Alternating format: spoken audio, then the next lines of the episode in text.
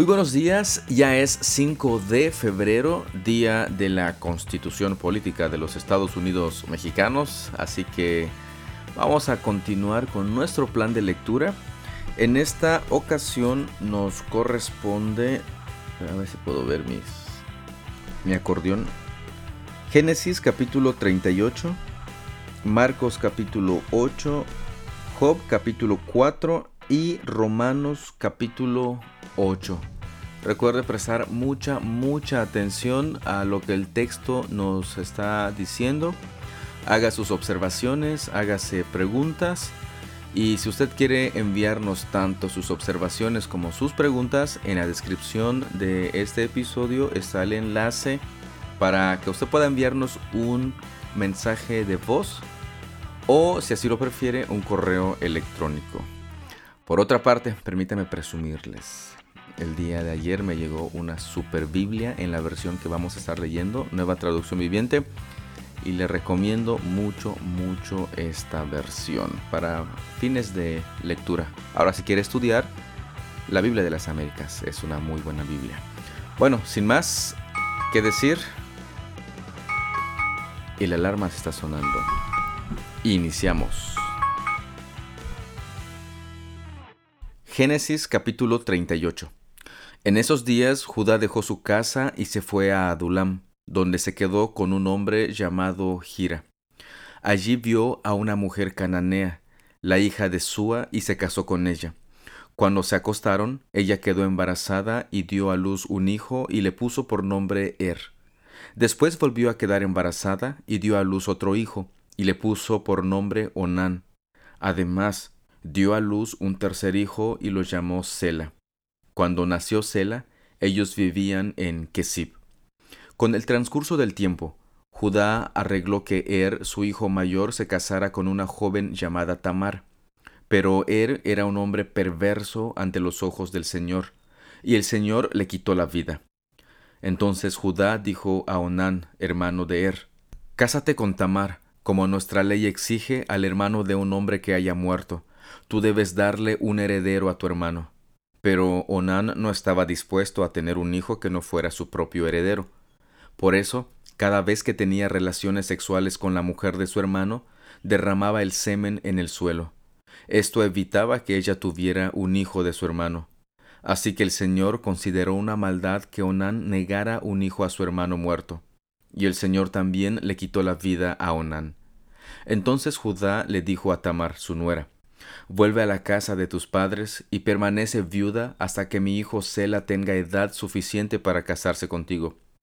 Pero en realidad Judá no pensaba hacerlo porque temía que Sela también muriera, igual que sus dos hermanos. Entonces Tamar regresó a vivir a la casa de sus padres. Unos años después murió la esposa de Judá. Cumplido el período de luto, Judá y su amigo Gira el adulamita subieron a Timnat para supervisar la esquila de las ovejas. Alguien le dijo a Tamar, Mira, tu suegro sube a Timnat para esquilar sus ovejas. Tamar ya sabía que Sela había crecido, pero aún no se había arreglado nada para que ella se casara con él. Así que se quitó la ropa de viuda y se cubrió con un velo para disfrazarse. Luego se sentó junto al camino, a la entrada de la aldea de Enaim, la cual está rumbo a Timnat. Judá la vio y creyó que era una prostituta, porque ella tenía el rostro cubierto. Entonces se detuvo y le hizo una propuesta indecente. Déjame tener sexo contigo, le dijo sin darse cuenta de que era su propia nuera. ¿Cuánto me pagarás por tener sexo contigo? preguntó Tamar. Te enviaré un cabrito de mi rebaño, prometió Judá. ¿Pero qué me darás como garantía de que enviarás el cabrito? preguntó ella. ¿Qué clase de garantía quieres? respondió él. Ella contestó, Déjame tu sello de identidad junto con su cordón y el bastón que llevas. Entonces Judá se los entregó. Después tuvo relaciones sexuales con ella y Tamar quedó embarazada. Luego ella regresó a su casa, se quitó el velo y se puso la ropa de viuda como de costumbre. Más tarde Judá le pidió a su amigo Gira el adulamita que llevara el cabrito a la mujer y recogiera las cosas que le había dejado como garantía. Pero Gira no pudo encontrarla. Entonces preguntó a los hombres de ese lugar ¿dónde puedo encontrar a la prostituta del templo local que se sentaba junto al camino, a la entrada de Enaim? Nunca hemos tenido una prostituta del templo aquí, contestaron ellos. Entonces Gira regresó a donde estaba Judá y le dijo, No pude encontrarla por ninguna parte, y los hombres de la aldea afirman que nunca ha habido una prostituta del templo pagano en ese lugar. Entonces deja que se quede con las cosas que le di, dijo Judá. Envía un cabrito tal como acordamos, pero tú no pudiste encontrarla. Si regresamos a buscarla, seremos el asmerreír del pueblo. Unos tres meses después, le dijeron a Judá, Tu nuera Tamar se ha comportado como una prostituta y ahora como consecuencia está embarazada. Sáquenla y quémenla, ordenó Judá.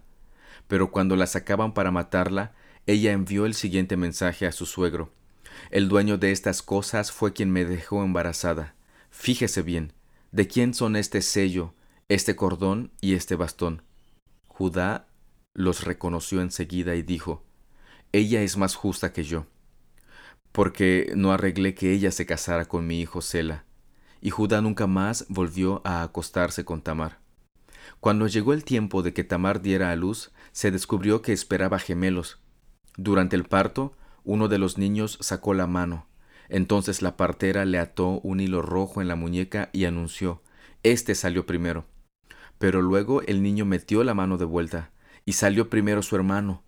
Entonces la partera exclamó Vaya, ¿cómo hiciste para abrirte brecha y salir primero?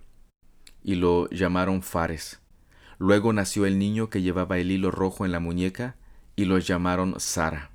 Recuerda que en una ocasión le comentamos que en la Biblia encontramos relatos muy vergonzosos, relatos bastante difíciles de creer que están allí, pero nos presenta la vida de los patriarcas, en este caso tal cual son, pecadores, que recibieron gracia y misericordia de Dios no porque fueran buenas personas, sino porque Dios así en su misericordia lo, lo dispuso.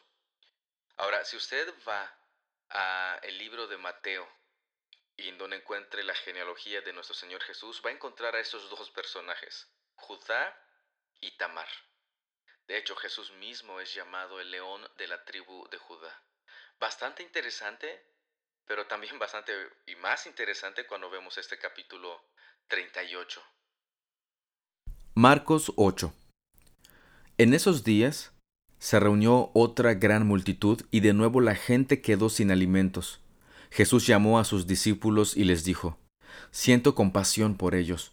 Han estado aquí conmigo durante tres días y no les queda nada para comer. Si los envío a sus casas con hambre, se desmayarán en el camino porque algunos han venido desde muy lejos. Sus discípulos respondieron, ¿Cómo vamos a conseguir comida suficiente para darles de comer aquí en el desierto?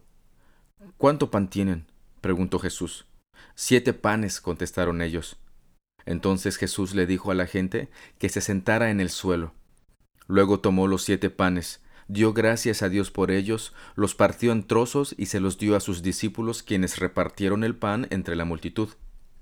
También encontraron unos pescaditos, así que Jesús los bendijo y pidió a sus discípulos que los repartieran. Todos comieron cuanto quisieron.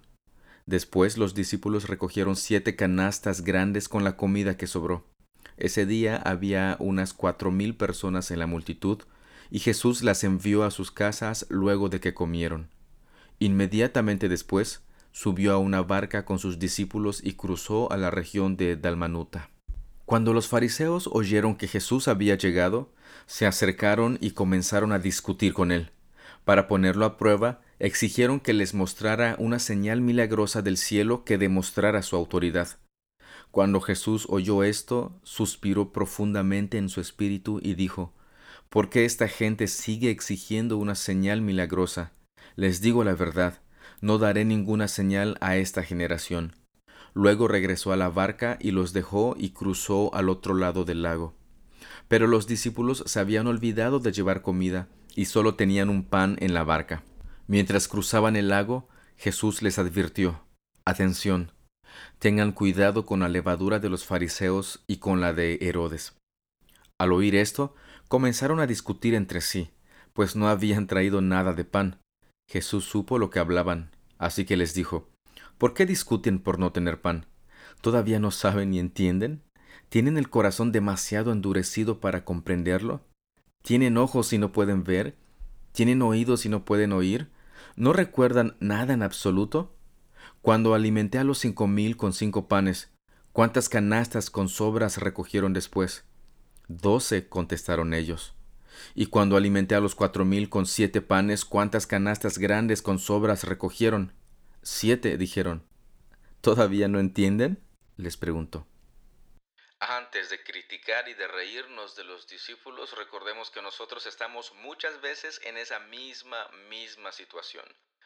El Señor ha mostrado su gracia, su misericordia y que podemos confiar en Él porque Él es digno de confianza y Él cumple sus promesas.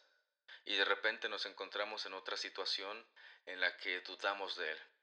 Quizá pueda decirme, Misael, es que yo sí confío en Dios siempre, pero en las noches no puede dormir porque no sabe cómo va a pagar su deuda entre otros ejemplos.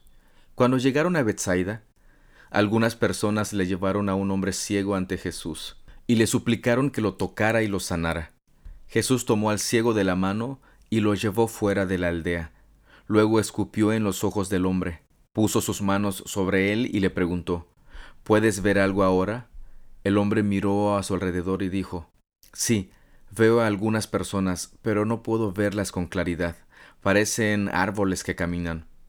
Entonces Jesús puso nuevamente sus manos sobre los ojos del hombre y fueron abiertos. Su vista fue totalmente restaurada y podía ver todo con claridad. Jesús lo envió a su casa y le dijo, No pases por la aldea cuando regreses a tu casa.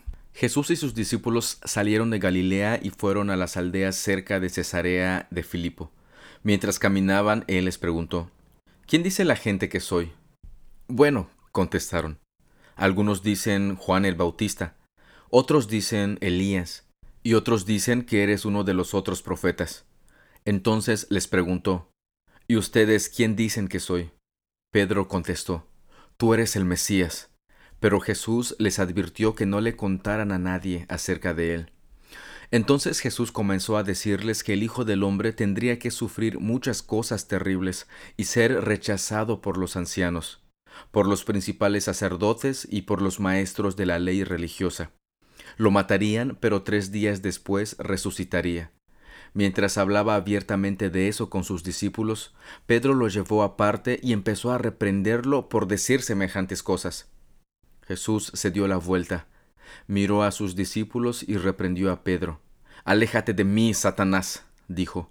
Ves las cosas solamente desde el punto de vista humano, no del punto de vista de Dios. Entonces llamó a la multitud para que se uniera a los discípulos, y dijo, Si alguno de ustedes quiere ser mi seguidor, tiene que abandonar su manera egoísta de vivir, tomar su cruz y seguirme. Si tratas de aferrarte a la vida, la perderás, pero si entregas tu vida por mi causa y por causa de la buena noticia, la salvarás. ¿Y qué beneficio obtienes si ganas el mundo entero pero pierdes tu propia alma? ¿Hay algo que valga más que tu alma? Si alguien se avergüenza de mí y de mi mensaje en estos días de adulterio y de pecado, el Hijo del Hombre se avergonzará de esa persona cuando regrese en la gloria de su Padre con sus santos ángeles. En el versículo 34 encontramos uno de los pasajes más conocidos y más dichos respecto a ser discípulo de Jesús. Negarse a sí mismo, tomar su cruz y seguirlo. Pero pregúntese, ¿Qué significa e implica negarse a uno mismo? ¿Qué significa e implica tomar su cruz? ¿Qué significa e implica seguirle? Y definitivamente tomar su cruz no es el problema difícil que usted está pasando, no es el esposo o esposa que usted tiene, como alguna vez alguien me comentó, ay, es la cruz que me tocó cargar. No creo que se trate de eso. Job 4 Entonces Elifaz, el temanita, respondió a Job, ¿Podrías ser paciente y permitirme que te diga unas palabras? Pues ¿quién podría quedarse callado? Antes alentabas a mucha gente y fortalecías a los débiles. Tus palabras daban apoyo a los que caían. Animabas a los de rodillas temblorosas. Sin embargo, ahora que las desgracias te acosan, te desanimas. Te llenas de miedo cuando te afectan a ti. ¿No te da confianza tu reverencia a Dios? ¿No te da esperanza tu vida de integridad? Detente a pensar, ¿mueren los inocentes? ¿Cuándo han sido destruidos los justos? La experiencia me dice que los que siembran problemas y cultivan el mal, eso cosecharán. Un soplo de Dios los destruye y se desvanece con una ráfaga de su enojo. Ruge el león y gruñen los gatos monteses, pero a los leones fuertes se les romperán los dientes. El feroz león morirá de hambre por falta de presa, y los cachorros de la leona serán dispersados.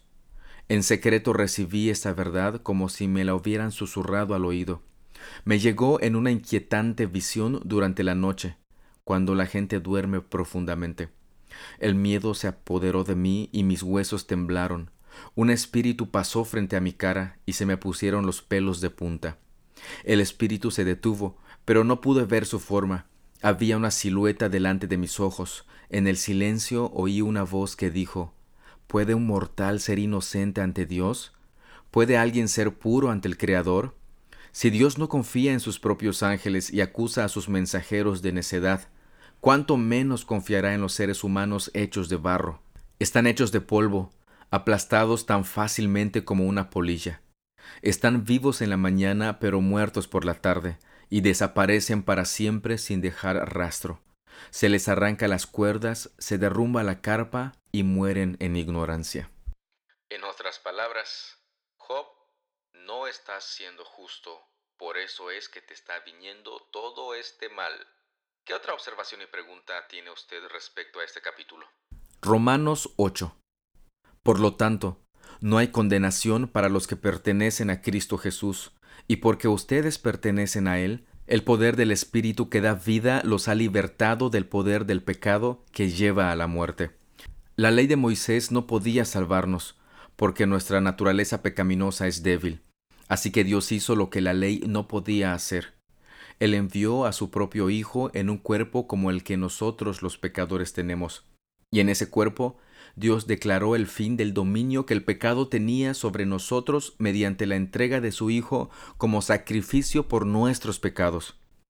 Lo hizo para que se cumpliera totalmente la exigencia justa de la ley a favor de nosotros, que ya no seguimos a nuestra naturaleza pecaminosa, sino que seguimos al Espíritu. Los que están dominados por la naturaleza pecaminosa piensan en cosas pecaminosas, pero los que son controlados por el Espíritu Santo piensan en las cosas que agradan al Espíritu. Por lo tanto, permitir que la naturaleza pecaminosa les controle la mente lleva a la muerte, pero permitir que el Espíritu les controle la mente lleva a la vida y a la paz. Pues la naturaleza pecaminosa es enemiga de Dios siempre, nunca obedeció las leyes de Dios y jamás lo hará. Por eso, los que todavía viven bajo el dominio de la naturaleza pecaminosa nunca pueden agradar a Dios. Pero ustedes no están dominados por su naturaleza pecaminosa. Son controlados por el Espíritu si el Espíritu de Dios vive en ustedes. Y recuerden que los que no tienen al Espíritu de Cristo en ellos, de ninguna manera pertenecen a Él. Y Cristo vive en ustedes. Entonces, aunque el cuerpo morirá por causa del pecado, el Espíritu les da vida, porque ustedes ya fueron declarados justos a los ojos de Dios. El Espíritu de Dios, quien levantó a Jesús de los muertos, vive en ustedes. Así como Dios levantó a Cristo Jesús de los muertos, Él dará vida a sus cuerpos mortales mediante el Espíritu Santo, quien vive en ustedes. Por lo tanto, amados hermanos, no están obligados a hacer lo que su naturaleza pecaminosa los incita a hacer, pues si viven obedeciéndola, morirán. Pero si mediante el poder del Espíritu hacen morir las acciones de la naturaleza pecaminosa, vivirán, pues todos los que son guiados por el Espíritu de Dios son hijos de Dios. Y ustedes no han recibido un espíritu que los esclavice al miedo. En cambio, Recibieron el Espíritu de Dios cuando Él los adoptó como sus propios hijos. Ahora lo llamamos Abba, Padre, pues su Espíritu se une a nuestro Espíritu para confirmar que somos hijos de Dios. Así que, como somos sus hijos, también somos sus herederos. De hecho, somos herederos junto con Cristo de la gloria de Dios. Pero si vamos a participar de su gloria, también debemos participar de su sufrimiento. Allí está. ¿Quién dijo que el cristiano no sufre o el creyente no debería de sufrir? Y si sufre es porque está en pecado. Sin embargo, lo que ahora sufrimos no es nada comparado con la gloria que Él nos revelará más adelante, pues toda la creación espera con anhelo el día futuro en que Dios revelará quiénes son verdaderamente sus hijos. Contra su propia voluntad, toda la creación quedó sujeta a la maldición de Dios. Sin embargo, con gran esperanza, la creación espera el día en que se unirá junto con los hijos de Dios a la gloriosa libertad de la muerte y la descomposición. Pues sabemos que hasta el día de hoy toda la creación gime de angustia como si tuviera dolores de parto. Y los creyentes también gemimos, aunque tenemos al Espíritu de Dios en nosotros como una muestra anticipada de la gloria futura porque anhelamos que nuestro cuerpo sea liberado del pecado y el sufrimiento. Nosotros también deseamos con una esperanza ferviente que llegue el día en que Dios nos dé todos nuestros derechos como sus hijos adoptivos, incluido el nuevo cuerpo que nos prometió. Recibimos esa esperanza cuando fuimos salvos. Si uno ya tiene algo, no necesita esperarlo. Pero si deseamos algo que todavía no tenemos, debemos esperar con paciencia y confianza. Además, el Espíritu Santo nos ayuda en nuestra debilidad. Por ejemplo, nosotros no sabemos qué quiere Dios que le pidamos en oración, pero el Espíritu Santo ora por nosotros con gemidos que no pueden expresarse con palabras. Y el Padre, quien conoce cada corazón, sabe lo que el Espíritu dice, porque el Espíritu intercede por nosotros los creyentes en armonía con la voluntad de Dios. Y sabemos que Dios hace que todas las cosas cooperen para el bien de los que lo aman y son llamados según el propósito que Él tiene para ellos. Pues Dios conoció a los suyos de antemano, y los eligió para que llegaran a ser como su Hijo, a fin de que su Hijo fuera el Hijo mayor de muchos hermanos. Después de haberlos elegido, Dios los llamó para que se acercaran a Él, y una vez que los llamó, los puso en la relación correcta con Él y luego de ponerlos en la relación correcta con Él, les dio su gloria. Y sabemos que los que aman a Dios, todas las cosas les ayudan para bien. Es lo que nos dice este texto, bastante conocido y bastante mencionado, pero aquí la verdadera pregunta es, ¿ama usted a Dios? Bueno, si es así, absolutamente todo lo que le ocurre coopera para bien. Bueno, ¿qué es este bien? Son de las preguntas que tenemos que estar haciéndonos. ¿A qué se refiere con bien. ¿A qué se refiere con todas las cosas? Y de antemano nos dice que esto es solamente para los que le aman. Así que no es para todos. ¿Qué otras preguntas tiene? ¿Qué podemos decir acerca de cosas tan maravillosas como estas? Si Dios está a favor de nosotros, ¿quién podrá ponerse en nuestra contra? Si Dios no se guardó ni a su propio Hijo, sino que lo entregó por todos nosotros, ¿no nos dará también todo lo demás? ¿Quién se atreve a acusarnos a nosotros, a quienes Dios ha elegido para sí? Nadie, porque Dios mismo nos puso en la relación correcta con Él. Entonces, ¿quién nos condenará? Nadie, porque Cristo Jesús murió por nosotros y resucitó por nosotros, y está sentado en el lugar de honor a la derecha de Dios e intercede por nosotros. ¿Acaso hay algo que pueda separarnos del amor de Cristo? ¿Será que Él ya no nos ama si tenemos problemas o aflicciones, si somos perseguidos o pasamos hambre o estamos en la miseria o en peligro o bajo amenaza de muerte? Como dicen las Escrituras, por tu causa nos matan cada día, nos tratan como a ovejas en el matadero. Claro que no. A pesar de todas estas cosas, nuestra victoria es absoluta por medio de Cristo quien nos amó. Y estoy convencido de que nada podrá jamás separarnos del amor de Dios, ni la muerte ni la vida, ni ángeles ni demonios, ni nuestros temores de hoy ni nuestras preocupaciones de mañana. Ni siquiera los poderes del infierno pueden separarnos del amor de Dios. Ningún poder en las alturas ni en las profundidades. De hecho, Nada en toda la creación podrá jamás separarnos del amor de Dios que está revelado en Cristo Jesús nuestro Señor. ¿No le da consuelo, no le da esperanza este capítulo? Fíjese que no dice que no vamos a sufrir. Sino que aunque estemos sufriendo, absolutamente nadie nos puede separar del amor de Dios. Sea la circunstancia, sea el problema que usted esté atravesando, si ama a Dios, es porque Dios le amó a usted primero y por consiguiente nadie lo puede separar de su amor. Y además, lo que usted está viviendo en estos momentos, sea algo difícil, un momento de alegría, o sea cual sea la circunstancia, es para que usted sea hecho a la imagen de nuestro Señor Jesucristo, o sea, es para su bien. ¿Qué otras observaciones o preguntas encuentra usted en este pasaje? De esta manera concluimos la lectura del día de hoy, 5 de febrero.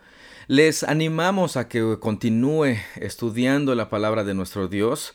Si es posible, tómese su tiempo, un tiempo bien considerado, en el que usted esté fuera del alcance de cualquier distracción. Lea la palabra de Dios, estudie la palabra de Dios, escudriñe la palabra de Dios y de esa manera usted conocerá más a nuestro Dios y no solamente se quede con eso, sino que responda, responda a ese evangelio que usted está leyendo. Un consejo más que le puedo dar es que consiga varias traducciones de la Biblia. De esa manera usted puede encontrar incluso un poquito más claro lo que en otras versiones como la famosa Reina Valera 60 nos dice. Eh, por ejemplo, por eso decidí estudiar y leer en, este, en esta versión la nueva traducción viviente. Pero para fines de estudio también y para ver exactamente lo que dice la palabra, recurro a la Biblia de las Américas. Yo le animo a que haga esto. Gracias a Dios, en esta, en esta época existen muchos medios para obtener la Biblia en cualquier traducción. Ahora, también están los famosos aparatos electrónicos en el cual usted al alcance de un clic puede tener cualquier versión de la Biblia. Les animo a que haga esto, a que tome en serio la palabra de nuestro Dios, la lectura y estudio de la palabra de nuestro Dios. Pues muchas gracias por acompañarnos. Ya llevamos un mes y cinco días de travesía en esta lectura de la palabra de nuestro Dios. Nos resta un buen camino por recorrer y mientras Dios nos dé salud y voz, seguiremos y vista para leer, seguiremos leyendo su palabra. Pero también nuestra oración debe ser que nos ayude a vivir en función de su palabra, en función de su evangelio, de modo que podamos dar testimonio de Dios, no nuestro testimonio, sino el testimonio de su Hijo a las personas que están cerca de nosotros. Pues muchas gracias por su tiempo, muchas gracias por su atención. Eh, nos estamos escuchando el día de mañana. Y recuerde, si usted quiere mandarnos sus observaciones y preguntas o preguntas por medio del enlace que está en la descripción de este episodio. Dios les bendiga, cuídese un montón y seguimos en contacto.